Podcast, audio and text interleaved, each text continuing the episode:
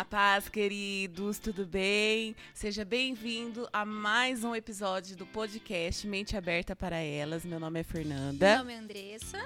E hoje nós estamos com a ilustríssima convidada Sônia. Tudo bem, Sônia? Tudo bem, querida?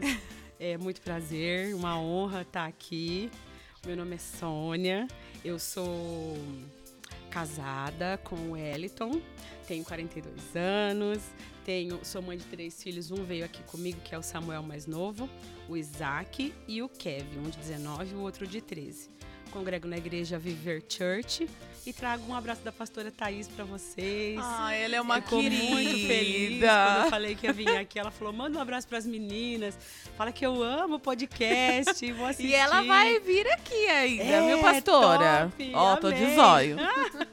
Ah, ela é maravilhosa. Ela Tem muita é. coisa de Deus ali para ser derramada. abençoada. Ela Ela, é. é. uma graça, essa pastora. Faz tempo que você tá lá na Viver? Não, faz pouquinho tempo, mas faz muito tempo que eu conheço eles. E, mas faz assim, desde janeiro desse ano, quatro meses, cinco meses. Mas estou muito feliz, graças a Deus. Encontrei É bênção, eles né? e tô lá fazendo parte daquela Faz família. quanto tempo que você é evangélica? Que eu sou evangélica fazem 20 anos. Graças É. a Deus. E o que que você fazia antes de, de conhecer a Jesus? Bom, Como que era a sua Jesus, rotina de vida? A minha vida era, era bem horrível. Antes de eu conhecer Jesus, eu era usuária de droga. Então, era muito difícil a minha vida. Foi assim, vou falar um pouquinho assim de- do, do meu começo assim de- da minha vida.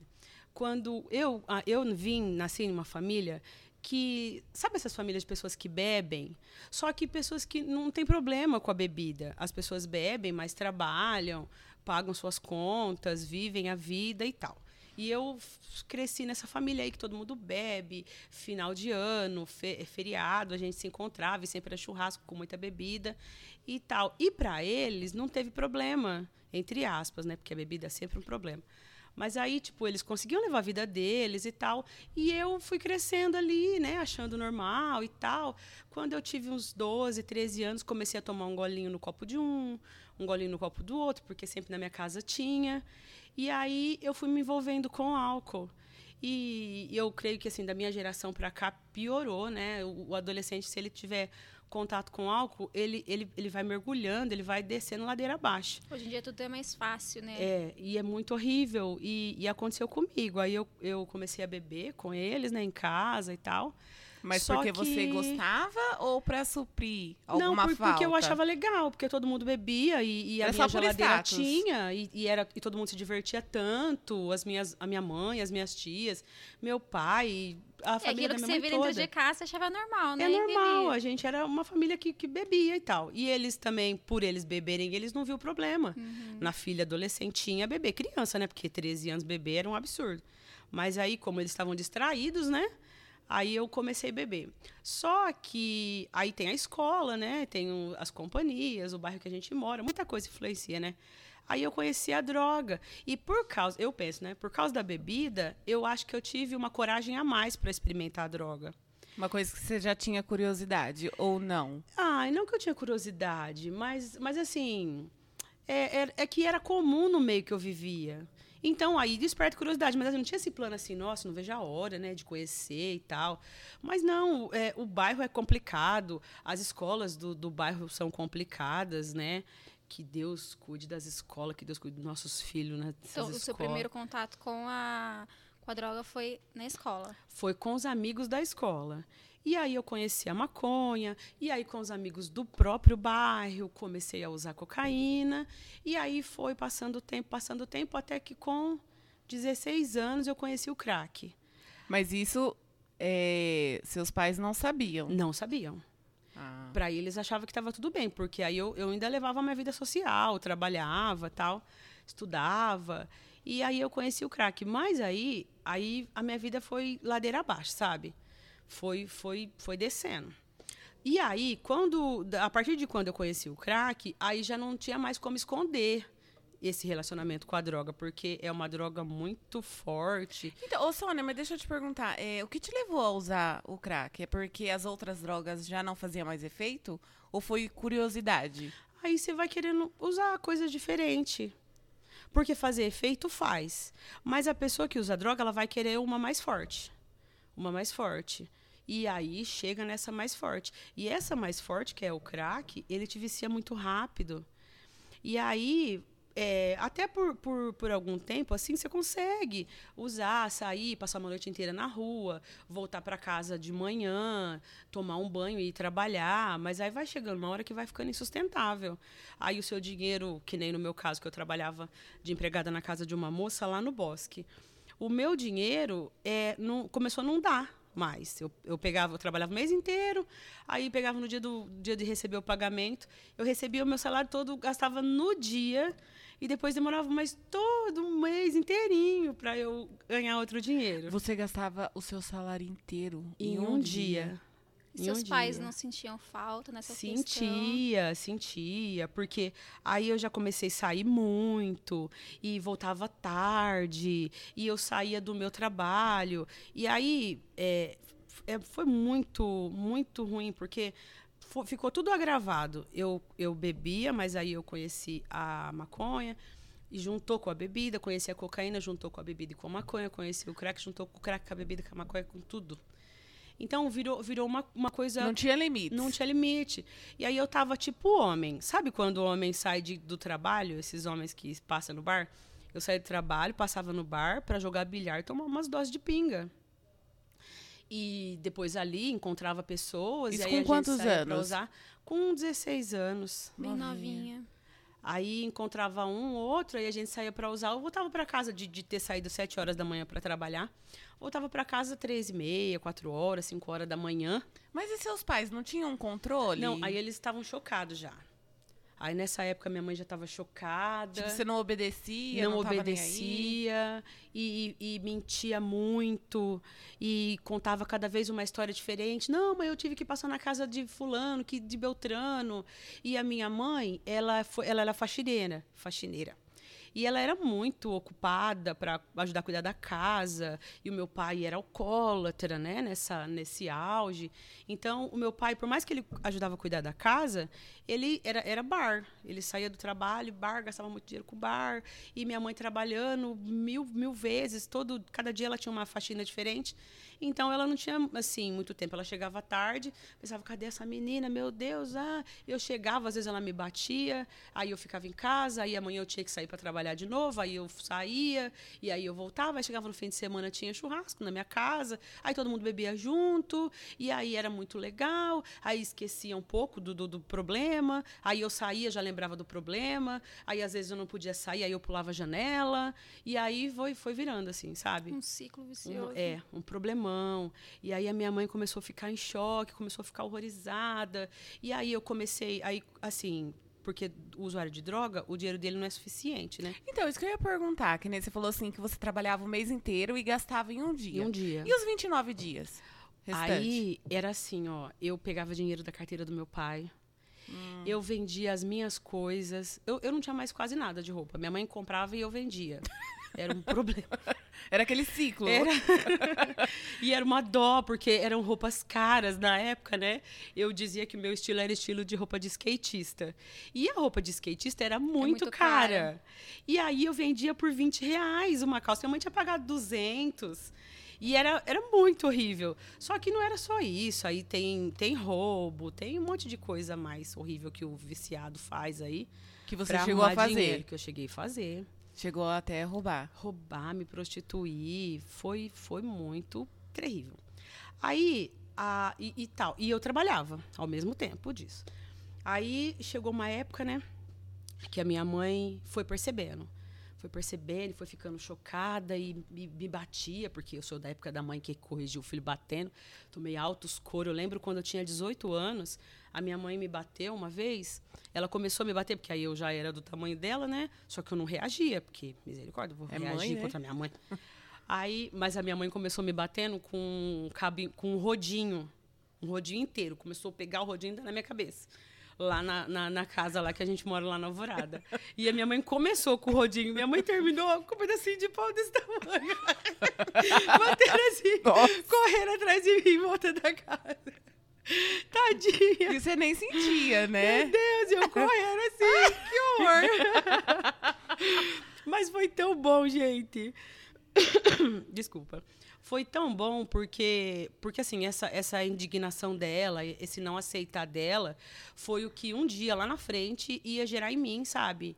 Essa intenção assim de, poxa, caramba, o que, que eu tô fazendo da minha vida e tal, sabe? Mas foi, era bem, bem complicado. Você ficou quantos anos usando? Eu fiquei. Hoje faz mais tempo que eu, que, eu, que eu tô sóbria, graças a Deus, do que o tempo que eu fiquei. Mas eu, eu conheci a droga com 13 anos até 23. Foram Tre- 10 é uns anos, 10 né? anos.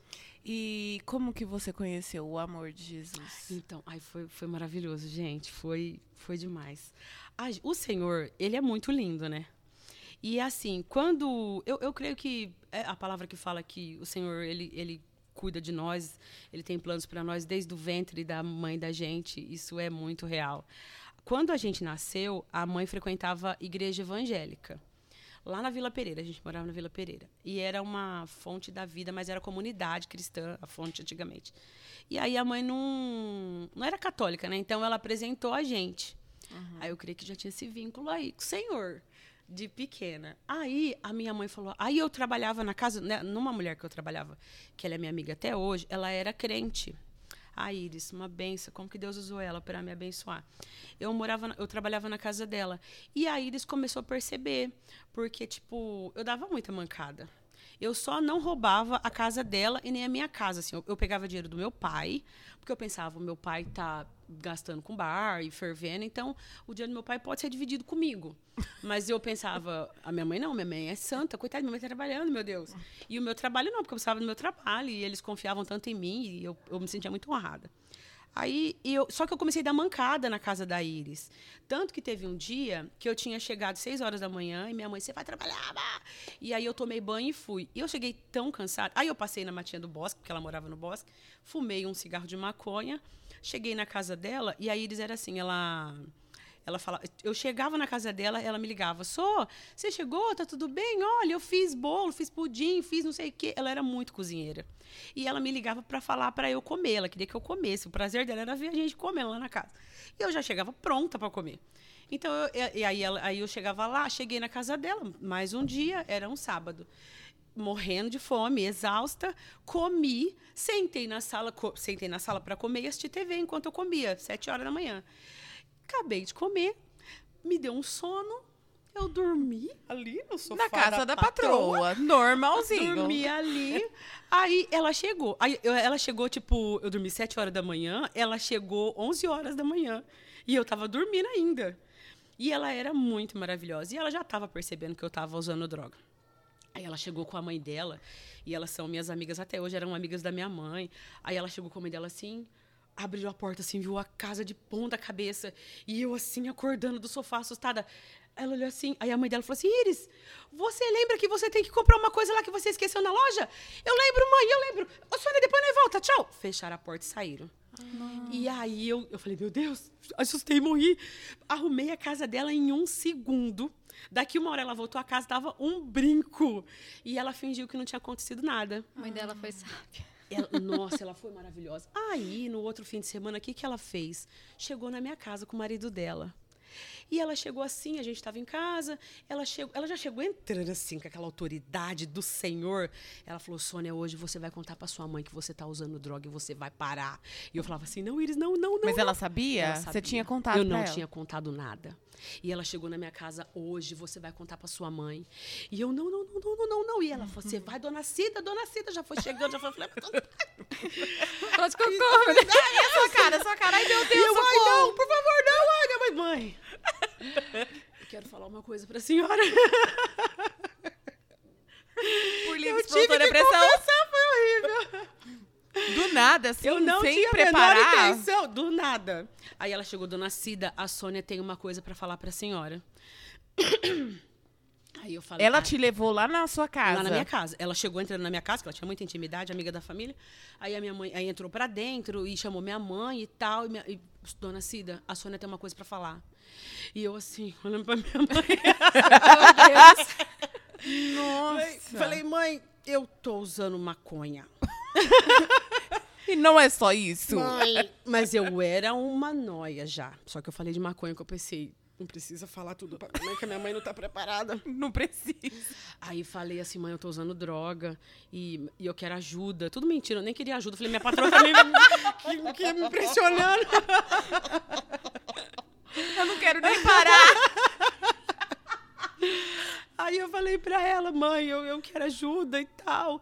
E aí ela, meu Deus, minha mãe ficou em choque, coitada. Minha mãe é do sítio, né? Quando era jovem, não, Mas nem pensava em droga. Então, não, porque a minha mãe bebia. E eu bebia junto com a minha mãe. Então, eu ficava bêbada e o meu olho ficava vermelho por causa da cerveja. E eu falava que era por causa da cerveja. E passava batido. E eu falava que eu queria sair, porque era época que tinha baile no Grêmio, baile aqui, lá, um monte de lugar. Então, a gente ficava, eu falava, mentia muito. Era muito horrível essa parte.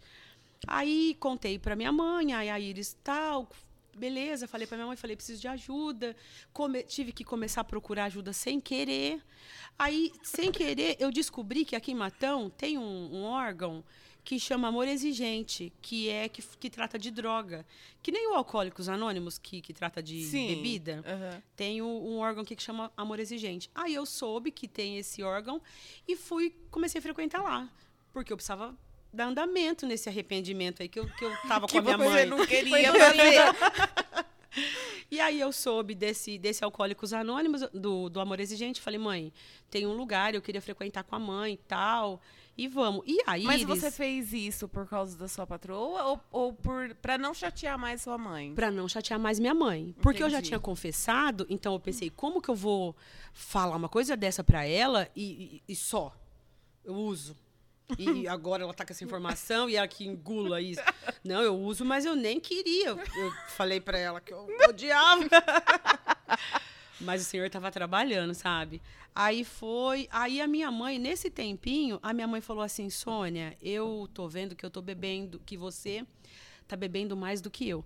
Então, ela falou assim: eu preciso que você pare. Então, para eu ter autoridade para falar para você parar a partir de hoje, foi tão lindo isso. Ela falou: a partir de hoje, nunca mais eu coloco um gole de bebida na minha boca. E aí, e ela falou assim: e por causa de mim, eu não, eu não quero que você bebe, porque a sua mãe não bebe mais, então eu não quero mais que você bebe. Mas ainda ia demorar muito para eu parar, mas foram, foram acontecendo coisas assim, sabe? Tão, tão especiais assim, tão marcantes para mim, que, que foi, foi transformando assim a minha mente. Aí logo assim, vamos supor, eu, eu, eu parei com 23, eu estava mais ou menos com uns 20 anos, a minha mãe conheceu Jesus. E eu já estava assim nesse processo aí de nesse amor exigente. Aí são reuniões com, com as pessoas com, os drogados assim numa sala com duas ou três pessoas fazendo palestra e a família em outra sala com outras pessoas falando para a família como que eles agem, o que, que eles têm que fazer e tal. E aí, cada vez que eu ia nessa reunião, a, a minha mãe descobria coisas do meu comportamento e identificava na droga. E ela voltava, por isso que você fica usando colírio, por isso que você não sei o que lá. Eu pensava, meu Deus, esse negócio está acabando com a minha vida. Nossa, que loucura. E aí Ficava foi mais difícil ainda pra mais você usar e disfarçar. E disfarçar. E aí começou a estreitar. Começou a ficar muito difícil para mim E você usar. ficava com raiva? Então, eu não, eu não ficava com raiva. Porque eu pensava assim, coitada da minha mãe. Caraca. Porque ao mesmo tempo que eu estava usando droga, era uma dó, era, era muito dinheiro. E quando eu chegava assim no traficante para trocar as minhas roupas, eu, eu pensava, caraca, meu, minha mãe ralou para comprar essa calça. Nossa, eu tava com um sapato assim, eu lembro de uma vez que eu vinha vindo do trabalho e tinha uma traficante na rua de cima da minha casa, na esquina.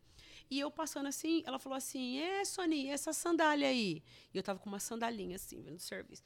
E essa sandália aí, eu achava tão maravilhosa aquela sandália. Ela falava assim: Ah, eu te dou não sei quantos papel, que chamava papel de pedra. Não sei quantos papel. Aí eu falei assim: Acha? Eu não vou trocar essa sandália. Imagina, acha? Eu troquei a sandália na mesma noite. Não. Aquilo, aí eu cheguei na minha casa, não troco, não troco, não troco. Mas eu tô sem dinheiro. Mas eu podia fumar uns papel agora. E daqui um pouco eu voltei na casa da mulher e troquei minha sandália. Então era, era, era, era bom e era complicado. Era, era ótimo, mas era difícil. Aí foi acontecendo isso com a minha mãe. Aí a minha mãe se converteu. Antigamente, agora tem ainda, né? Mas quando o R.R. Soares começou a pregar na televisão, minha mãe se converteu e foi para a Igreja da Graça depois. Aí a minha mãe se converteu. E quando a minha mãe se converteu, tudo mudou. Tudo mudou. A, a, a presença do Senhor começou a morar na minha casa. E aí eu não cabia mais. Sabe quando era, era, era, invisível, mas era, mas era, era muito maravilhoso. Eu não, eu não, eu não. E a minha mãe, assim, ó, era aquela mulher que não ficava assim, que nem eu pego assim no pé dos meninos. Vocês vão para a igreja, vocês vão não sei o que lá, vamos fazer nosso devocional. Cadê a Bíblia de vocês? Minha mãe não fazia nada disso. Minha mãe era demais. Minha mãe só dava glória. Eu pensava, essa mulher, coitada, olha só, gente. Tá o mundo tá caindo na cabeça dela. E ela, glória, aleluia, Jesus, oh, glória a Deus, dentro da minha casa. E aí ela começou a frequentar essa, a comunidade cristã, ainda que era fonte da vida, que depois ia vir ser fonte da vida. E aí eu comecei, aí eu, eu pensava assim, minha mãe falava, vamos comigo no culto? E eu pensava, eu tenho que ir para agradar minha mãe, porque depois que eu, que eu chegar do culto, eu falo para ela que eu quero comer um lanche. E ela era muito inteligente, o Senhor deu muita sabedoria para ela. É, ela. Ela deixava eu, e eu ficava impressionada. Eu pensava, como pode uma coisa dessa? Essa mulher sabe da minha vida. Essa mulher tá deixando eu ainda me dar 20 reais pra me comer lanche. E Saber nem que ia comer é lanche. lanche, nada. E aí, mas ela deixava, mas eu creio que essa mulher orava, porque o que o Senhor fez na minha mente foi maravilhoso. Aí a gente, eu vinha pro culto com ela e voltava e falava assim: ai, mãe. Mas você ia no culto porque você queria? Não. Eu ia pro culto, morria de sono. Você nem prestava atenção? Não, nem prestava atenção. Eu só percebia que o louvor era maravilhoso. Eu pensava, caraca, que Seu voz, coração já ardia, que já, coisa né? linda, ardia. Eu pensava, meu Deus, que coisa maravilhosa. Aí quando o pastor pregava, eu ficava assim, ó. Porque aí eu já tava com minha mente lá no, no que eu ia fazer depois do culto e tal. E, e pá, e indo com a minha mãe. Minha mãe ia uma vez por semana e eu ia com ela. Aí chegava sempre, era a nossa novela. A hora que a gente chegava, eu falava assim, mãe, é, mãe me dá dinheiro eu comer lanche? Parecendo uma cara de tarde, me comer lanche. Minha mãe dava, eu ia. E aí eu comecei a ir. Começou a acontecer uma coisa assim na minha mente. Porque a- a- as- eu conhecia muita gente que usava droga. Tinha uma moça, uma mulher que, infelizmente, ela usa até hoje, gente. A gente fumou crack no mesmo dia, pela primeira vez da nossa vida. Quando eu tinha 16, ela tinha uns 20, 20, mais ou menos. Ela é uns 4, 5 anos mais velha que eu. No mesmo dia. E eu lembro que até, até quando eu cheguei o dia que eu fui internar, que eu entendi que eu precisei até internar, porque eu não conseguia parar sozinha quando eu decidi que eu queria parar. Eu falei para ela, eu falei, falei, vamos comigo, vamos uma dar força para outra, vamos lá, vamos colocar nossa cara, porque para uma pessoa usuária de droga, ela admitir que ela usa droga para os drogados e ela se internar é a vergonha da vida. É o, é o, o sem força, é o sem nada na vida. E aí eu falei para ela, chamei ela, falei, vamos lá, vamos nós duas, uma dar força para outra. Ela, não, eu não preciso. E ela tá até hoje, gente. 20 anos depois No crack. no crack, criou os filhos dela, as gravidez dela foram todas dentro no crack, fumando pedra com essas crianças na barriga. O marido já morreu há dois anos atrás, fumando, morreu, ficou tão doente porque não come, sabe? Uhum. E coitada. Mas Mas poderia ser você. né? Poderia ser eu. Meu Deus, eu penso, Senhor, tem misericórdia dela. E que obra maravilhosa que o Senhor fez na minha vida. E aí eu frequentava muito a casa dessa moça. Ela e o marido dela eram usuários de droga. Então essa era uma casa onde as pessoas iam para usar droga. Tipo, eles não tinham. Acontece muito isso no, no, no meio das pessoas que usam. A pessoa não tem dinheiro, mas ela tem a casa. E é seguro essa casa, porque a droga ela tem muita reação. Então as pessoas iam lá, tipo, eu tenho 20 reais, 50 reais, eu não tenho onde usar, eu vou lá. O preço é colocar para ela e para o esposo usarem comigo. Então, uma quantidade que daria para mim usar a noite inteira vai acabar em duas horas. Mas eu tenho essa casa com luz, com um lugar para sentar e tal. E a gente frequentava aquela casa. Deixa eu te fazer uma pergunta. Você falou assim que tem que ter um lugar seguro porque a droga traz muita reação. Qual? Que reação que é? Então, varia muito de pessoa para pessoa. Tem pessoa que fica muito falante, tem pessoa que, que fica com mania de perseguição. Tô falando da reação Isso, do do- crack. do crack. Do crack. Que fica assim, com mania de perseguição. Tinha um cara que usava droga com a gente, ele ficava se escondendo atrás de mim, pensando que ia chegar alguém ali e ia pegar ele. Era muito louco. O marido dessa menina, ele estralava um olho e ele não conversava mais nada. Essa moça que é minha amiga, ela, ela perdia o domínio da língua. Era muito feio. E não conseguia falar muito. Então ela ficava assim. "Ai, ai, Pega! Ai", Sabe? Era, parecia um manicômio, gente. Tinha um, um menino lá que ele era amigo da gente, ele pegava a faca. E ele colocava essa faca debaixo do braço. E ele tinha certeza que ia chegar alguém a qualquer momento. Então ele se escondia aqui, atrás da mesa. Aí ele saía de trás da mesa. Tipo, a gente. Era a vez de cada um usar, né? Tipo, minha vez tá usando. Aí eu tô usando. Aí eu sento em algum lugar que tem ali e fico Mas ali. como que vocês curtindo. faziam a distribuição? Era um pouquinho de cada e, É. e É, é um monte de papel do tamanho da ponta de um dedo, Hum. que custava cinco reais. E aí, tipo, esse monte de gente, né? Geralmente comprava cinco papel, dez papel, e aí vai colocando um pedacinho pra cada de quem deu o dinheiro, né? Uhum. Geralmente todo mundo deu dinheiro e Aí tal. dá um trago um, aí dá um... É, aí cada um dá dois tragos. Porque sobra uma quantidade para o segundo trago e aí passa a, o cachimbo, a latinha, que usava na latinha. E aí vão dando essas reações. Tinha um menino que ele, que ele decidia na mente dele que tinha caído no chão.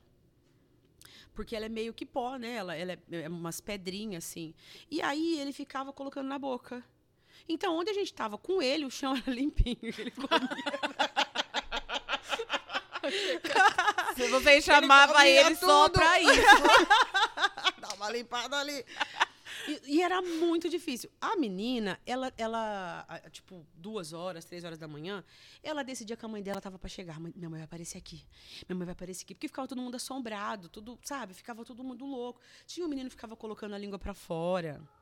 Era, era cada um com uma Gente, loucura. mas então, aí a pessoa fica dependente de uma coisa que de faz uma mal. de- Então, mas e- e- é- essa é uma reação, esse é um espasmo do corpo.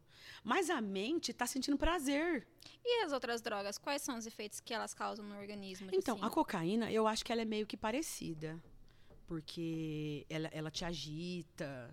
Só que ela é mais social, assim. Se você usar. Se você usar, tá repreendido em nome de Jesus. A pessoa que usa cocaína, ela sai, ela vai num show, num clube, e ela dança, e ela conversa, e ela bebe. A maconha também, ela fica mais paradona, né? Mas ela ainda lida com a vida. Agora, o crack, ele- a pessoa quer se isolar. Pelo menos no meu caso, no caso da galera que Então, eu nas andava. outras não tem essas alucinações. Tem um pouco, sim. Tem? Tem, dependendo da quantidade que você usa de cocaína, eu acho que chega uma hora que ficar doido. E aí as pessoas ficavam assim, nessa, nessa, ne- cada um nessa, reação. Teve uma vez que a menina falou assim, vou contar só isso engraçado e eu já volto pro, pro sério. Ela ficava assim, a minha mãe, minha mãe vai chegar. E ela ficava assim, a janela dela, ela morava no fundo da casa. E a janela eh, de casa antiga, assim, tinha uma fresta de um milímetro entre a parede e a janela. Ela ficava assim, ó, naquela fresta, dava para enxergar lá na rua. Era um satanás aquela fresta. E ela ficava assim, ó, na fresta, assim, ó. De- se passasse um cachorro lá na rua, ela, minha mãe, gritava. E apagava toda a luz. E mandava todo mundo se esconder. Era, era muito difícil. E o outro catando papelzinho. E o outro, o outro assim, ó. O outro assim, e pondo na boca. E o outro com a língua pra fora, assim, ó. Com a língua pra fora. E o outro com a faca atrás da parede. E você? E eu assim, não, mano, caramba, mano, cadê o bagulho? E aí, querendo bagulho, falar o cara gíria. tava E comendo. o cara comendo tudo que tinha caído no chão, que nem tinha caído nada. Aí ela falava assim, aí um dia ela falou assim, e muitas vezes ela fazia isso. Era um manicômio. Ai, que pecado. Ai, Sônia. Parece brincadeira. Tipo, Aí teve uma vez que ela falou assim: Minha mãe! E apagou toda a luz. Tipo, não importa quem estivesse usando. Ela queria que todo mundo entrasse na, na loucura da cabeça dela. E vocês entravam? E a gente não tinha o que fazer, porque ela era dona da casa, e ela era Ah, muito sistemática. Então ela mandava. Ela mandava. E ela era muito, a personalidade dela é muito forte. E a gente, já falei muito com ela sobre isso. Falei, quando você se converter, cara, você vai trazer muita gente para a presença de Deus, porque ela é muito decidida. Só que isso tem prejudicado ela, porque ela não sai dessa porcaria até hoje. Ah, mas a pessoa que assim, tá, tipo assim, dro- drogada, ela também tem uma certa consciência? Tem, tem, conversa. Já, a gente ficava falando do crime, do mundo, da malandragem. Olha, o Daniel tá, com- tá com os olhos estralados. Ai, gente. Dessa história.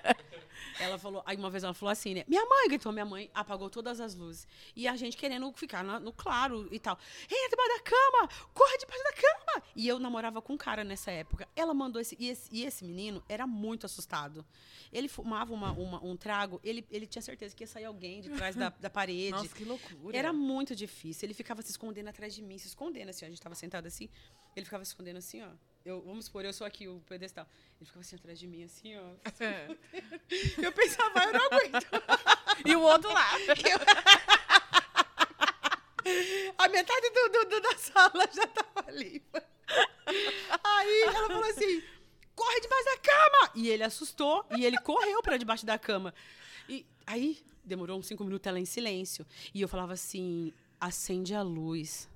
Fulana, acende a luz. Ela chegava no meu ouvido, eu sabia que ela tava, eu pensava, ela vai dar um soco na minha cara a qualquer momento. eu escutava a boca dela no meu ouvido tentando falar. E ela ficava assim, ó, no meu ouvido. Nossa, que loucura, gente. Aí quando ela conseguia, ela falava: "Cala a boca". Eu pensava, se eu falar, ela vai me bater. Nossa. E aí chegava um momento que ela desencanava. Ela, "Ai, não era minha mãe.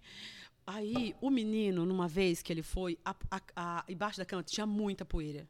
Muita, muita, muita. Se vocês verem o jeito que o menino saiu cama. Falei, meu Deus, que vida.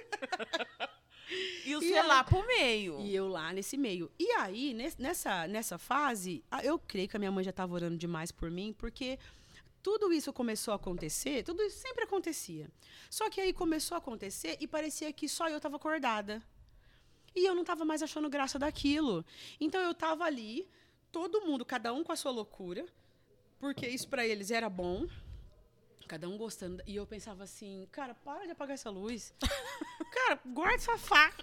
Para de comer a sujeira do Eu não gosto de vocês. Sabe? E, e aí parecia assim que, que o Senhor estava tirando assim as escamas do meu, do- dos meus olhos, sabe? E eu começava a pensar assim, eu tava no auge da loucura, aquele monte de droga, aquele monte de gente, todo mundo ali, pinga pra beber, cigarro pra fumar, que era o prazer Já do, tava do te drogado. incomodando. Tava me incomodando. Eu começava a pensar assim, o que, que eu tô fazendo aqui?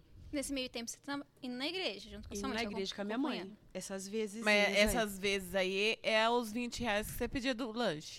Os 20 reais, o meu salário, as minhas roupas, os meus sapatos que a gente roubava na rua. Era uma época que carro, que os carros eram antigos, né? Porque 20 anos atrás, o- não sei se vocês lembram que o carro tinha uma, um vidro assim aqui do lado, que ele mandava um Ah, que ele- ar. Isso. E aí ele abria, né? destravava. Ali era o lugar de, de, de quebrar aquilo ali para roubar o toca-fita do carro. E sempre tem quem compra qualquer porcaria que o, que o Noia venda. Então a gente roubava tudo que tinha dentro do carro, abria o carro. Então era muito horrível. Aí eu comecei assim, comecei assim, eu pensava assim, meu Deus, o que eu tô fazendo aqui? O que eu tô fazendo aqui? Ai, meu Deus do céu. Tinha, eu frequentava uma favela que tinha no Balista, muitos anos atrás, não tem mais lá já, graças a Deus. E eu, eu lá dentro, assim, dos barracos, eu pensava assim, cara, aqui é chão do lado de dentro, cara, a minha casa é tão limpa. E eu aqui nessa loucura. E Mas aí o que, eu que você comecei fazia lá? Você ia atrás de droga? usando, é, e, e eu conhecia as pessoas. Então eu ia lá usar na casa do, de alguém e também era boca de tráfico, então eu ia lá comprava e lá mesmo já ficava usando porque conhecia o traficante e deixava fumar lá, sabe? Só que aí eu comecei, né? Aí, aí o Senhor foi começando a me incomodar, me incomodar. E aí, como eu já sabia do, do amor exigente, eu, eu- esse amor exigente, eles dão um continu- uma, um- uma continuidade no, na- na- no- no- no drogado, que eles têm uma clínica. E aí eu comecei a tentar parar de usar sozinho. Eu pensei, vou parar, não dá mais, não tem jeito, eu vou parar. E tal. E aí eu comecei a parar. Eu parava hoje, amanhã eu voltava. Mas eu parava pra mim, sabe? Não falava pra ninguém. Mas eu pensava, não vou fumar mais. Chegava no outro dia, 8 horas da manhã, a menina na porta da minha casa, Aninha, vamos lá tomar uma, vamos lá. E eu, pá, vamos. Aí chegava amanhã, vamos, vamos. Aí eu entendi que eu não conseguia parar sozinha. Aí eu falei, eu vou ter que, que me internar, não vai ter outro jeito na minha vida. E aí eu comecei a buscar essa clínica, que é para lá de São José do Rio Preto, em Jaci. Por causa desse amor exigente, que eu já tinha esse contato com eles lá. Isso Aí foi comecei- o início, então, do seu processo de libertação. Foi Primeiro começou com a ida à igreja, só que É. sem você ao menos perceber. É, a minha mãe a sua mãe não te prendia. Não. Ela te dava total liberdade, É. só que por trás disso ela tinha uma mulher de oração. É. né?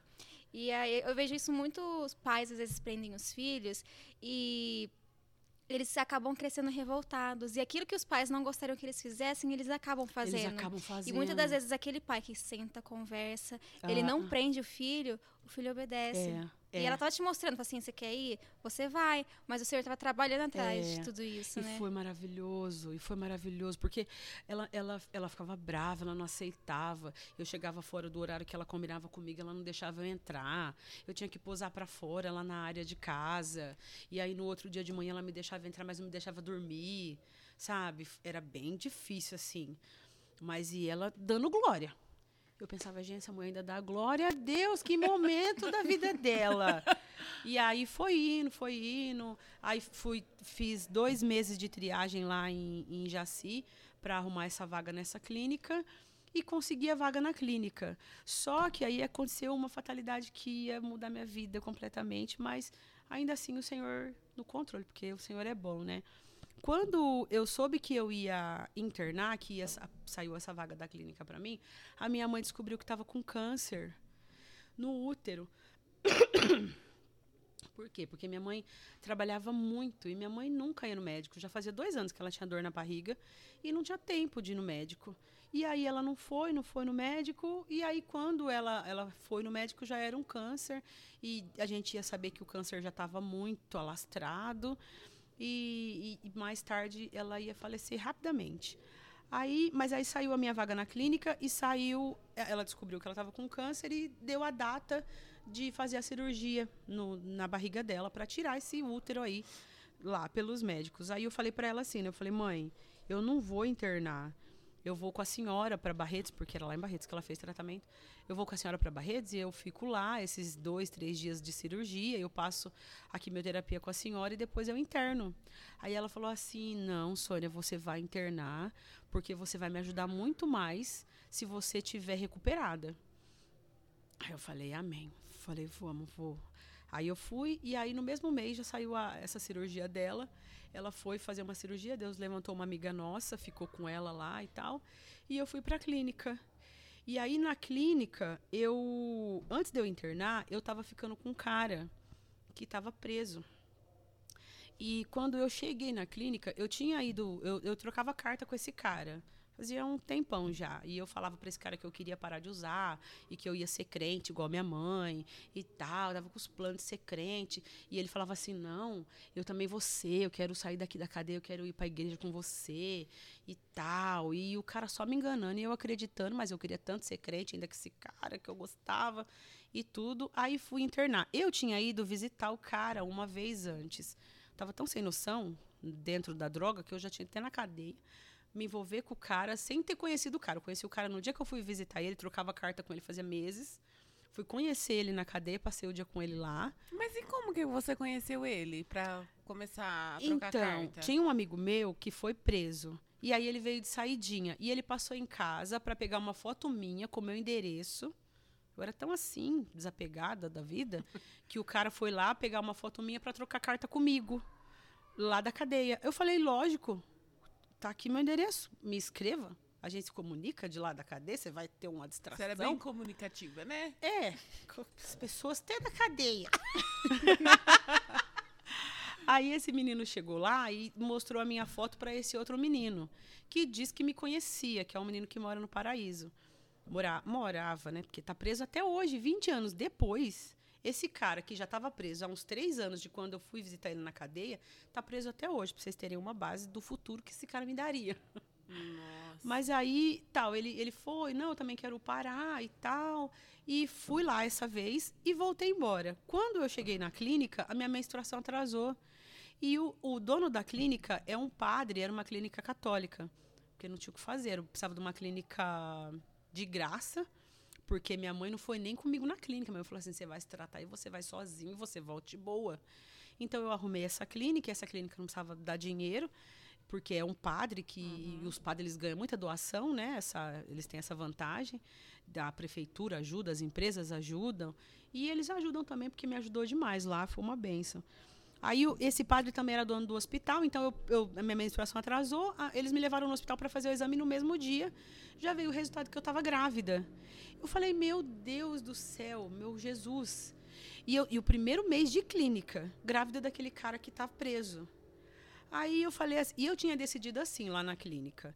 Falei, eu vou parar de usar, mas eu não vou parar de fumar cigarro.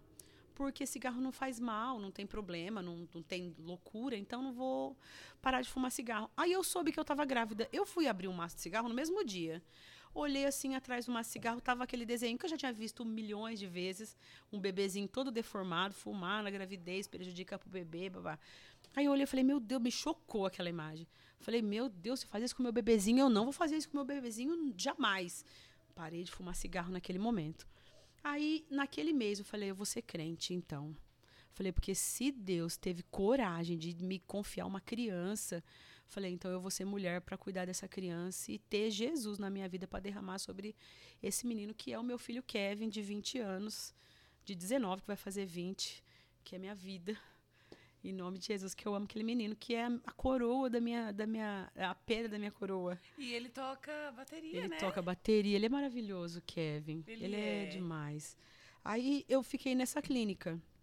Aí foi horrível a clínica, uma clínica católica, uma clínica que podia usar fumar cigarro, uma clínica que parecia cadeia com mulheres que vão se internar porque elas fogem de processo de preso.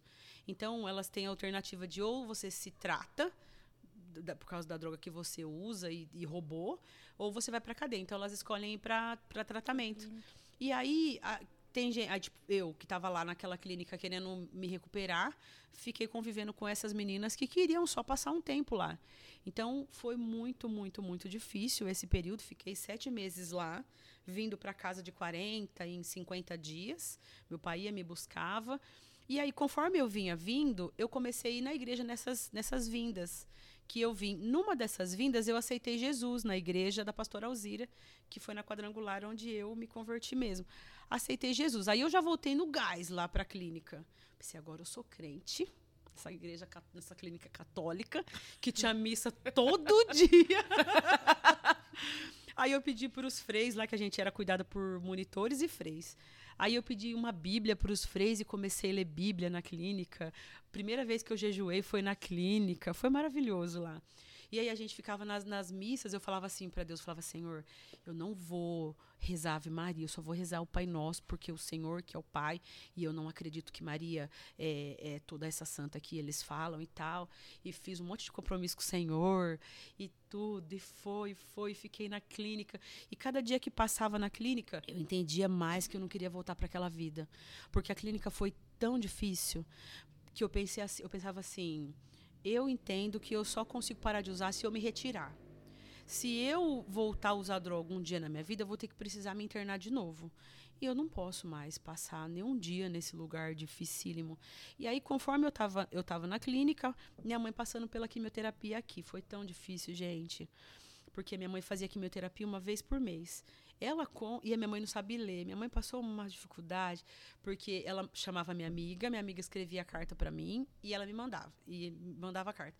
Eu lia a carta dela, respondia a carta da minha mãe. Minha mãe precisava de alguém que chegasse para ler essa carta. E aí o meu pai não lia essa carta, o meu irmão não lia essa carta, ela ficava nas vizinhas. Fulana, você não lê essa carta aqui que a Sônia mandou? Ai.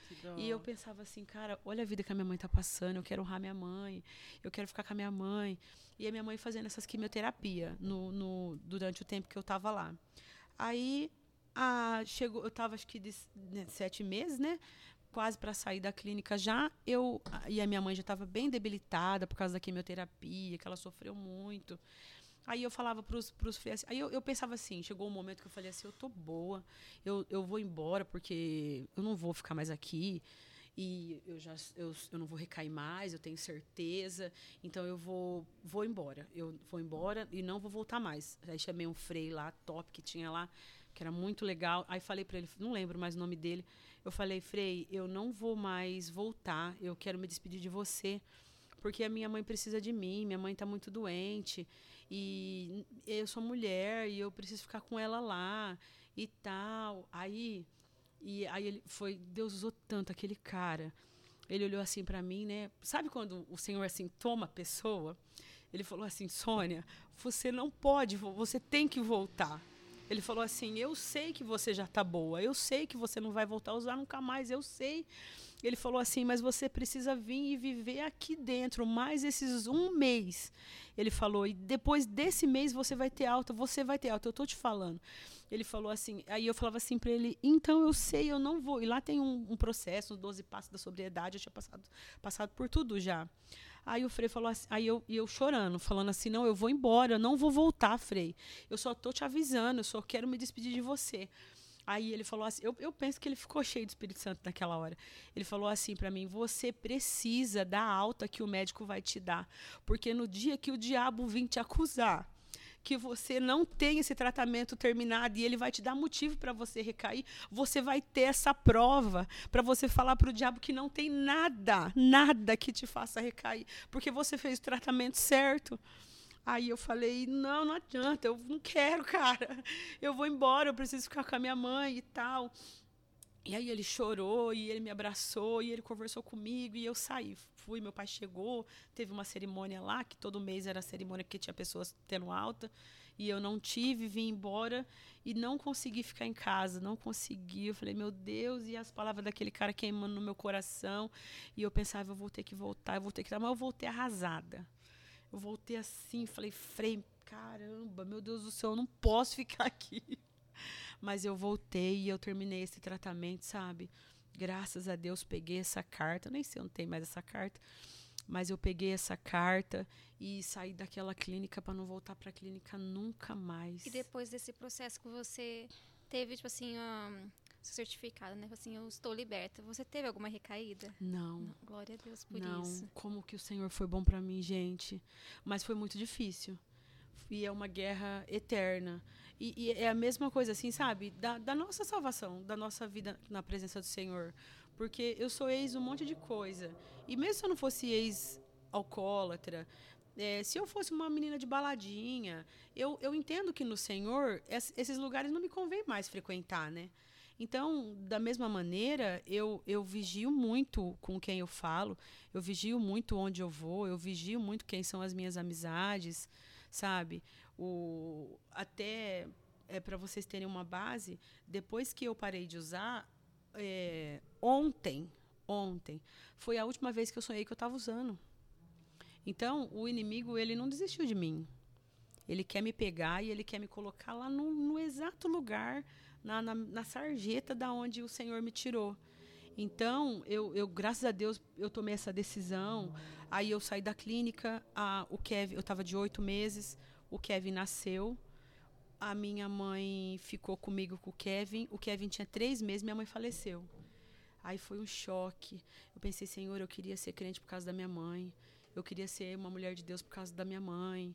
Mas o Senhor foi tão bom que ele me deu esses, esses quatro meses, sabe? De tempo com ela para eu me arrepender, para eu pedir perdão para ela, para eu desmentir as mentiras que eu tinha contado para ela. Eu falava, mãe, sabe aquela vez que eu falei para a senhora que eu ia é, no baile, não sei na onde, era mentira, mãe, eu estava na rua de cima, na casa do traficante. Sabe aquela vez que eu falei que eu peguei esse dinheiro para isso? Mentira, mãe, era para aquilo outro. Me perdoa e tal, sabe? Deus me deu um tempo maravilhoso com ela. Aí ela faleceu. Aí eu olhei assim pro meu bebezinho, falei: "Senhor, eu vou cuidar desse bebezinho". E aí eu levantei meu olho, sabe? Levantei meu olho para o céu e comecei a me apaixonar pelo Senhor. Comecei a me apaixonar. E aí a minha mãe parou. Aí Deus me deu a oportunidade de ir no batismo da minha mãe, sabe? Foi maravilhoso. Aí eu continuei na igreja quadrangular, porque minha mãe era da graça, e vinha nessa igreja, batizou na graça, e eu tinha minha amiga, o pessoal que, que eu conhecia, que estava indo na quadrangular. Aí comecei na quadrangular, daqui um tempinho, a minha ex-sogra, que era a mãe do, do pai do meu Kevin, que até então ia casar comigo, esse abençoado, a minha ex-sogra, o Kevin não tinha um ano. A minha ex-sogra falou assim, Sônia, eu quero falar com você. Ela falou assim, ó, oh, meu filho tá com outra já. Ela falou, e essa outra já tá grávida de quatro meses. Falei, meu Deus do céu. Eu falei, oh, não tem mãe, não tem marido, não tem mais nada. Aí eu falei, eu tenho o Senhor na minha vida. E aí eu me apeguei com Jesus, sabe? E vim para a presença de Deus com tudo. Entreguei meu coração para o Senhor. Batizei daqui dois, três meses depois da minha mãe ter falecido. e, e segui com o Kevin e segui na presença do Senhor. Aí, quando o Kevin tinha um aninho, eu conheci o meu marido, que a minha, a minha sogra soube que a minha sogra, os meus, os, o meu marido, eles eram em cinco, ele era em cinco irmãos. É, só o menino, o mais novinho que não era, os dois mais novos que não era, não era usuário de droga porque eles eram crianças. Depois eles cresceram e vieram usar, foram presos, virou um problemão. Mas a minha sogra tinha ouviu falar dessa mulher que era drogada e que tinha saído da droga e que era crente, me chamou para ir lá na casa dela falar de Jesus para o meu marido e para o irmão dele, que eu nunca tinha visto na minha vida. Eu sempre usava droga na esquina da casa do meu marido. Nunca tinha visto ele na minha vida. Aí cheguei, cheguei eu, o pessoal da igreja lá na casa dele para falar de Jesus para eles, convidar eles para ir para a igreja. Ele estava jurado de morte já, porque já tinha usado droga dos traficantes que ele vendia. Aí cheguei lá, olhei assim, ele saiu de lá de dentro, pensei, nossa, que moço bonito, que dó, coitado, que usa droga, coitado. Aí foi, conheci ele, começamos a falar de Jesus e ele começou a melhorar, começou a aceitar. Ele foi o único da família dele, dos cinco irmãos. No meio dessa caminhada, um irmão morreu de HIV porque não parou de usar e começou, saiu fazendo programa com com os homossexuais aqui de Matão que tem HIV e pegou e não se tratou e faleceu. Aí meu marido foi, meu marido recaiu quatro vezes. Quatro anos seguidos. Ele com você? Comigo. Como foi para você ver, tipo assim, foi, ele recaindo e você eu, se mantendo olha, firme? Foi uma, uma confusão de sentimento, porque eu pensava assim, eu, eu não compreendia muito como que ele não podia se manter firme na decisão, porque eu pensava que como eu consegui todo mundo conseguiria. E aí é um erro, porque ele, ele é diferente, né? Ele, ele teve outra vida, né? Ele veio de outro, outro, outro segmento, ele sente outros sentimentos. Então, ele teve a vida dele e ele recaiu esse tanto de vezes. E aí eu pensava assim, eu pensava, só eu vou entender o que, que esse cara sente. A luta que é que esse cara tá passando para ele voltar a usar droga. E ele era aquele cara que também fumava tudo que tinha na vida. Tudo que tinha. Eu lembro que a gente. Eu, eu, conheci ele, aí ele indiquei essa clínica que eu fui, lá de Jaci. Ele ficou quatro dias e achou que estava ótimo, saiu. Ficou oito meses sem usar droga, firme com a gente na igreja. Aí eu comecei a namorar com ele. Aí ele recaiu. Aí a gente conheceu uma clínica da quadrangular que era paga. Já começou a ficar mais difícil o negócio, que eu comecei a pagar a clínica para ele, foi começando a me estreitar minha vida. Mas aí ele foi para essa para essa clínica. Aí a gente, eu namorando com ele, foi para essa clínica. Aí ficou mais uma semana lá, achou que estava ótimo. Saiu, ficou mais oito meses. Aí a gente marcou noivado. Aí ele recaiu. Aí a gente desmarcou o noivado. Aí ele foi para outra clínica. Aí ele voltou e ficou bom já de novo. Aí a gente marcou o noivado e casamos. Quando a gente casou, daqui 16 dias ele recaiu.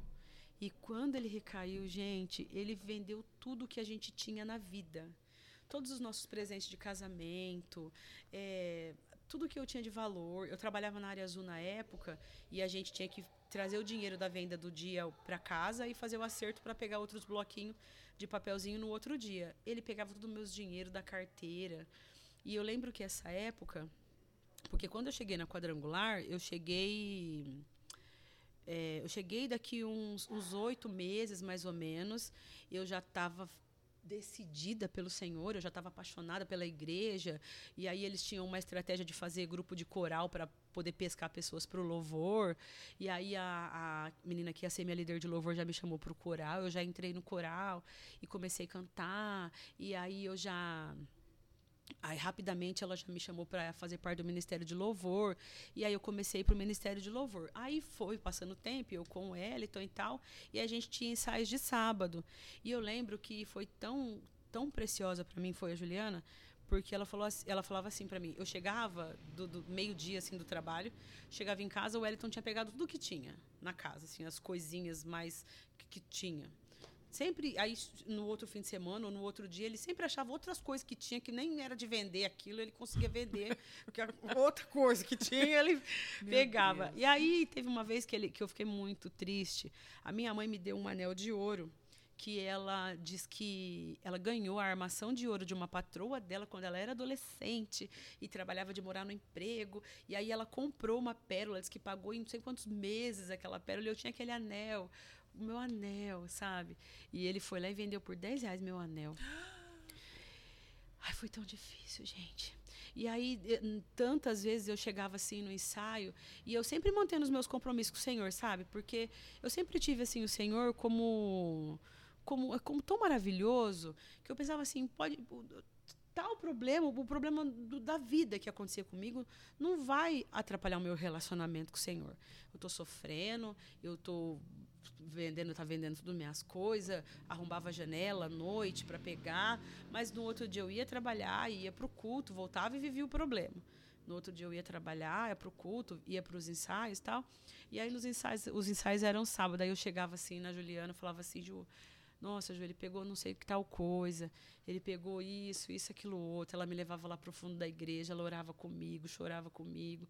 E ela falava assim para mim, Sônia, o, do mesmo jeito que o inimigo está usando ele para tirar, o Senhor vai usar ele para trazer de volta tudo que ele está pegando, tudo que está acontecendo. Você vai ver, não desiste e tal. E eu não tinha a menor intenção de desistir mesmo, porque o Senhor é tão maravilhoso, né? Como é que a gente vai conhecer Jesus e vai pensar em largar do Senhor, né? Os problemas vêm, a situação se levanta contra a nossa vida e a gente cai, a gente levanta, mas a gente pode prestar atenção. Olha, olha, olha assim, sabe? Cada vez que a gente tiver com um problema, pode olhar para sua mão, que a mão do Senhor vai estar tá ali, ó, segurando na sua. E o Senhor estava sempre segurando na minha mão e ela ministrando sobre a minha vida. Eu profetizo que o seu casamento vai ser uma benção. O Senhor vai, vai levantar ele e tal. E aí, de, aí ele foi para a clínica e parou e foi e recaiu depois mais uma outra vez. Eu sei que foram quatro vezes enquanto eu conheci ele. E aí acho que agora já fazem 14, 15 anos, mais ou menos, que o Wellington nunca mais recaiu. Para a glória do nome do Senhor, sabe? Graças a Deus. E aí a gente tá, tá firme aí na presença do Senhor. Aí foi nascendo os meninos, veio o Isaac, veio o Samuel, né, vida? E Deus foi tá fazendo tá os caminhos, né? Formando sua família, é, guardando todos vocês, é. mantendo firme. E eu queria saber, tipo assim, qual foi o momento que você viu, eu realmente eu tô liberta? Ou esse processo você acha que você ver eternamente até quando o Senhor te levar? Igual a nossa salvação, né? Igual é, você comentou. É. É, nós não somos perfeitos, nem nunca vamos ser. Nós estamos nesse processo, né? De buscar a santidade é. dia após dia, negando a nós mesmos. E querendo Cristo, né? E eu é. creio que com a dependência com a, com a droga seja esse mesmo processo. É. Eu, eu vi que eu estava liberta já, já assim, ó, quando eu quando eu saí da clínica, porque eu, eu decidi, sabe? Eu decidi assim no meu coração, eu não quero mais essa vida para mim. Eu não quero. Então eu coloquei assim no meu coração, vai acontecer mil coisas, eu sei que vai acontecer, mas eu não quero. E aí e, e eu, eu decidi isso muito e dentro da minha decisão, eu, eu mudei completamente a minha vida. Eu mudei tudo tanto que depois que eu saí da clínica, a minha antiga patroa, que é a Iris, que é minha amiga, ela me deu a oportunidade de trabalhar na casa dela de novo. Depois com o Kevin, coloquei o Kevin na creche, ia trabalhar na casa dela e foi uma benção. Cuidei da filhinha dela, a filhinha dela nasceu, fui babá da filhinha dela, hoje é uma mulher, a Vitória, menina linda. E só que assim, ó, eu é, tinha um traficante na rua de cima da minha casa e, a, e eu subi a rua Pedro Bigal, que é a rua da minha casa, que eu moro na Alvorada. A rua Pedro Bigal sai reto no postinho do bairro Alto, sai na Matinha do Bosque, e na rua de trás era a casa da minha patroa. Então, para mim, era, era, era ótimo fazer aquele caminho. Eu passei muitos meses rodeando quase pelo pontilhão para não passar em, perto dos bar, perto das pessoas que eu conhecia, fugindo da ninguém, aparência do mal, fugindo da aparência do mal. Eu não passava enquanto eu, eu não estava forte, mesmo depois de sete meses de clínica eu ainda pensava assim, ó, e se, e se eu não resistir? E se eles me chamarem? Então eu não vou. Eu não vou passar por essa rua. Então eu não, eu não, eu não andava na, na, alvorada. O que eu fosse fazer, tudo para cá era, era prático, extremo. Não, eu vinha lá pelo, pelo, lá pelo centro. Quase eu vinha, rodeava pelo, pelo paraíso. Nossa, foi muito difícil, foi muito cansativo. Era tudo muito mais longe para eu fazer. Aí tinha vez que as pessoas iam me chamar na minha casa. Olha, Sônia, o fulano tá te chamando. O traficante, que era meu amigo, me chamando lá na esquina, falando para mim vir, eu falando que não, sabe? E aí a pastora Alzira me buscava em casa para ir para a igreja. E aí eu montava no carro, ia e voltava tal. E aí então eu estava protegida para andar na noite. Mas para voltar e para ir para o trabalho, nossa, é eu fazia luta. uma vida. Aí até. Aí eu falei assim: não, eu vou encarar essas pessoas e eu vou falar de Jesus para elas. Porque eles também estão precisando ser libertos. Infelizmente, ninguém quer ser liberto naquele bairro. uma dó, sabe? As pessoas que, que eu usava naquela época, usando até hoje, sabe? Os traficantes traficando até hoje, 20 anos depois. Aí chegou uma época que eu, tipo um ano mais ou menos, que eu estava na igreja da pastora Alzira, ela sempre me buscava. E aí eu comecei, eu pensei assim comigo, pensei, poxa, e a igreja era no São José, eu atravessava a linha do trem para ir depois, eu comecei a atravessar a linha. Eu pensei assim, eu sou da igreja é, não precisa a pastora vir me buscar, porque ela já levava um monte de gente, porque os pastores sempre levam os povos, né? Aí eu pensava assim, ela já leva um monte de gente, eu não vou ficar mais incomodando ela, porque eu, eu sou da igreja, eu, eu vou, eu, eu quero ir com as minhas pernas, eu quero catar minha Bíblia e andar com a minha Bíblia na rua, eu quero falar de Jesus para as pessoas que estiverem no caminho e tal. Aí falei para ela, falei, pastora, não precisa passar mais na minha casa não, que eu vou. Agora eu preciso encontrar esse pessoal daqui da rua da minha casa. E aí eu comecei a pegar os caras, que aí, aí mudou o, as coisas na minha mente. Eu comecei, porque aí eu, eu tinha que ir com o carrinho de bebê, com o Kevin, porque o Kevin era bebeziquinho de um ano. E eu tinha que atravessar a linha do trem. Então, lá na esquina da minha casa, sempre foi lugar de ficar muito drogado. Só que os drogados dali eram os drogados meus, que eu usava droga com eles. Só que aí, nesse, nesse momento, eu já tinha tanta certeza que eu não queria aquela, aquela vida para mim mais, que eu queria que eles saíssem daquela vida. Então, cada dia eu chamava um para atravessar a linha comigo. Ô, oh, fulano, você não me ajuda a levar o carrinho? Ô, oh, fulano, vamos para a igreja, cara. Jesus te ama. Ô, oh, não sei o que lá. Ô, oh, você é tão especial, você é tão precioso para Jesus. E não sei o que. E aí eles me atravessavam a linha, me, me, me me levava. Me... E aí eu, eu criei essa coragem assim, sabe? E voltei pro bairro. Até hoje, graças a Deus. Aí teve uma vez, né, que o, um do, dos meus amigos, o meu vizinho de frente da minha casa, ele falou assim: Olha, Soninha, eu não posso te atravessar hoje porque eu tô com essa pedra aqui na minha mão. E ele tava com uma pedra assim, aberta, assim, fora do plastiquinho. O inimigo achando que ia me tentar, né? Ele falou assim: então, se você vê, com a, com a droga assim na minha cara, se você vê, você vai querer usar, então eu não posso ir atravessar você hoje. Se você vê, bem na sua se cara. Você assim, vê, né? Se você vê, aí eu falei assim: ô oh, meu querido, eu falei um, um mal que eu não quero para você, cara. Eu não quero isso para você, eu, não, eu vou querer para mim. Eu falei, isso daí foi um inferno na minha vida, eu não quero e eu quero que você saia dessa, cara. Aí ele fechou a mão e saiu assim. Satanás falou assim: vou embora, a pedra. E aí, aí eu voltei ali, aí, aí eu tive certeza, sabe? Falei, não, eu não vou, eu não vou usar. E aí aconteceu milhares de vezes. Eu passar, porque o, o, caminho de descer a linha do trem era o caminho que as pessoas, que pega uma luzinha ali, que o povo usava droga ali. Então eu, eu tinha que passar assim, ó, dos caras. Ô, oh, dá licença, ô, oh, desculpa, ô, oh, desculpa aí, ô, oh, oh, Soninha, firmeza, ô, oh, Soninha, bom, ô, oh, Soninha, que ajuda, Soninha, não sei o quê, sabe? E aí eu passava pelos caras e falava uma palavra para eles. Tem um menino lá que, que recai, levanta, sobe, levanta e cai. E hoje está caído, que fica lá e não, não consegue parar de usar, sabe? E Mas diante de tudo isso que você viveu, tipo assim, para alguém que esteja te assistindo hoje, assim, o que, que você tem para falar para essa pessoa? Bom, eu tenho para falar que Jesus é bom, que se a pessoa se apegar com o Senhor, a pessoa vai conseguir sair da droga. Não tem, não tem potência de droga, não tem, não tem qualidade de droga é, maravilhosa ou forte ou que te prenda, é, que o Senhor não seja poderoso para te libertar para libertar a pessoa disso, para fazer a pessoa ter uma nova vida, porque é assim que o Senhor faz. Quando eu estava na, na, na no, Amor Exigente, tinha um palestrante lá que ele falou assim: Olha, eu vou falar para vocês um segredo. E se vocês usarem isso na vida de vocês, vocês nunca mais vão usar droga. Ele falou assim: você tem duas mãos, né? Ele falou assim: uma mão você tem que se apegar com a sua família e a outra mão você tem que se apegar com Deus cara nem era crente. E, eu, e, e, o Senhor colocou tantas pessoas que nem servia a Ele, mas que, como eu ia passar pelas pessoas, o Senhor usou aquelas pessoas para me falar segredos do coração dele, sabe? E que eu fui fazendo, sabe? Então, é família. A gente acha que, que amigo, amigo vai levar a gente para algum lugar. Não. Quem vai levar a gente para o lugar certo é a nossa família. Os melhores conselhos, eles vêm da nossa mãe, do nosso pai. Então, é Deus e é família, e você vai conseguir, a pessoa vai conseguir, porque o Senhor é bom, é, é esse é, é, o Deus que a gente serve. Ele é um Senhor que liberta, que cura, que restaura, que transforma, assim como ele fez comigo. Ele pode fazer na vida de, de quem quiser, porque ele está pronto. Ele está pronto. E ele não é aquele Deus assim que se você abrir o seu coração para ele hoje, amanhã ele vai fazer, ele vai deixar ser lá na lama mais um pouquinho. Não, ele vai fazer agora. Dobra o seu joelho, faz uma oração, pede força para o Senhor, porque Ele é o Deus que te dá força. Ele é o Deus que vai te sustentar, Ele é o Senhor que vai te manter longe o tempo que for preciso para o resto da vida e vai salvar sua alma, assim como Ele tem feito comigo e através da minha vida. O Senhor, através da vida da minha mãe, né? Que eu tive uma pastora que ela chama Pastora Milene, que a Fernanda conhece.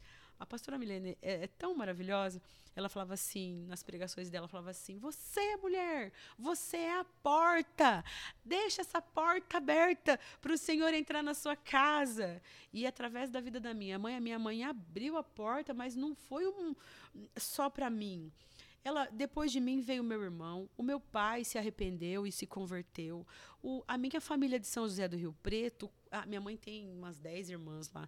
Quase todas as irmãs da minha mãe são crente hoje, sobrinhos, primos, tios. Veio o, o Senhor através da vida da minha mãe, ele veio com uma onda de presença que estendeu sobre a minha família toda. E tem muita gente sendo alcançada ainda através do Senhor, Nossa, através desse testemunho. E, e, Deus habita no meio dos louvores, né? É. E você faz parte do louvor, né? Seu coração, honra, né? Gente, meu Deus, que presente. Eu queria que você cantasse um pedacinho de, de alguma música, assim, que marcou a sua oh, vida. Tem uma música que ela, ela é muito antiga. O pessoal da, da igreja da Pastora Alzira tudo sabe que eu amo essa música porque era minha música. E essa música até, ela, ela já me salvou várias vezes, porque muitas vezes o Satanás já veio no meu sonho. Sabe, eu não sei se vocês já ouviram falar de quando a pessoa está tentando tá dormindo e ela fica paralisada e quase morre. Meu, eu tive eu isso, gente, muitas vezes e muitos anos. E aí, muitas vezes eu expulsava o, o, o, essa presença, porque a gente não vê a cara do Satanás, né? é uma presença que vem e vai te prender uhum. no ar, uhum. te paralisa. Se, quando você consegue uma força, você tem quase que pular da cama, senão o negócio uhum. te segura de novo te mata. E, e, e, eu, já, eu já, muitas vezes, assim, lá dentro, consciente, assim, eu orava assim, em nome de Jesus, no pensamento, né? Que a boca nem, nem dentro do sonho a boca mexe. Eu, em nome de Jesus, sai em nome de Jesus. E nada, e nada. E o Senhor, assim, eu lembrar da, do, da canção. E eu lá na morte, assim, faltando um minuto para terminar o ar. E eu começar assim, lá no meu coração, assim: Meu Jesus, Salvador, outro igual não há. Todos os dias quero louvar as maravilhas de teu amor. Aclame ao Senhor toda a terra e cantemos poder, majestade, louvores ao Rei. Montanhas se prostrem ao som de teu nome. Esse nome é maravilhoso, né? E a gente precisa parar, parar tudo por causa do nome do Senhor, porque é o Senhor. E, e, e eu lá no, no sonho, assim, ó, quantas vezes eu cantando essa música lá no pensamento e aquela presença ia perdendo a força. E eu conseguia levantar, gente, através da adoração. Eu pensava, Senhor, eu te agradeço por esse presente, porque louvor é demais, né, gente? Louvor é. Eu, eu, eu, amo muito. Eu, eu, eu, eu, tenho vontade, assim, eu acho que por causa da minha personalidade, eu queria ser tudo na igreja, menos pastor. pastor é muito difícil. Você queria estar lá na, Nossa, eu queria ser diaconisa, eu quero servir você... a ceia, eu quero receber os irmãos. Dar aula para quero... crianças. Ah, também acho que dar aula para as crianças também não queria. Olha, ah, não, já é muito, né? coisa que eu não queria. Mas, mas o louvor, gente, que, que isso? Eu falo para Deus, eu falo, Senhor, é, que honra, Deus. Eu, eu, eu sou muito assim, sem, sem timidez, sabe? Mas eu nunca tive assim o altar como um lugar de aparecer, como um lugar de, de, de assim, olha, o, o ministério do louvor é melhor do que os outros ministérios da igreja. Aí eu vou ser do louvor, ou eu sou do louvor, e, e eu sou a, a, a, isso ou aquilo. Não, eu penso que, que é, um, é, um, é, é uma responsabilidade tão grande mas é um privilégio tão grande. Mas, mas é uma coisa que não é nada nosso, é o Senhor. Ele, ele dá o ministério, ele dá a voz, ele, ele dá a unção, ele dá tudo. E que coisa mais linda que o Senhor deu. Como que o Senhor foi tão bom? Quem eu era? Da onde o Senhor me tirou? E o Senhor me dá o louvor.